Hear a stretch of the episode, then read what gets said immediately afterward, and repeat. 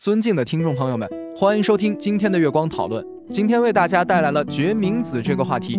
决明子是一种常见的中药材，为豆科植物决明或小决明的干燥成熟种子。决明子主要用于医药方面，具有清肝明目、通便等功效，常用于治疗高血压、高血脂、糖尿病等慢性疾病。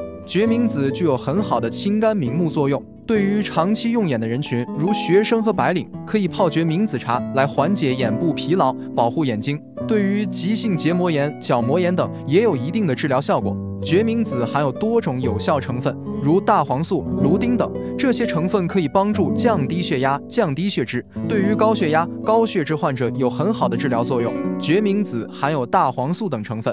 可以促进肠道蠕动，缓解便秘症状，改善肠道功能。决明子具有抗氧化作用，可以清除体内的自由基，减缓衰老过程。研究发现，决明子具有一定的抗肿瘤作用，可以抑制肿瘤细胞的生长和扩散。决明子含有蒽醌类化合物，这些化合物具有轻度的腹泻作用，长期服用可能会引起腹泻或肠道不适。对于胃溃疡或慢性胃炎患者，长期服用决明子可能会加重胃痛症状。对于血压偏低的患者，长期服用决明子可能会进一步降低血压，导致身体不适。部分人对决明子可能会产生过敏反应，如皮疹、呼吸急促等症状。总之，决明子是一种具有很高药用价值和保健功能的中药材，但在使用过程中需要注意个人体质和药物搭配，避免出现不良反应。如有疑虑或身体不适，请及时就医。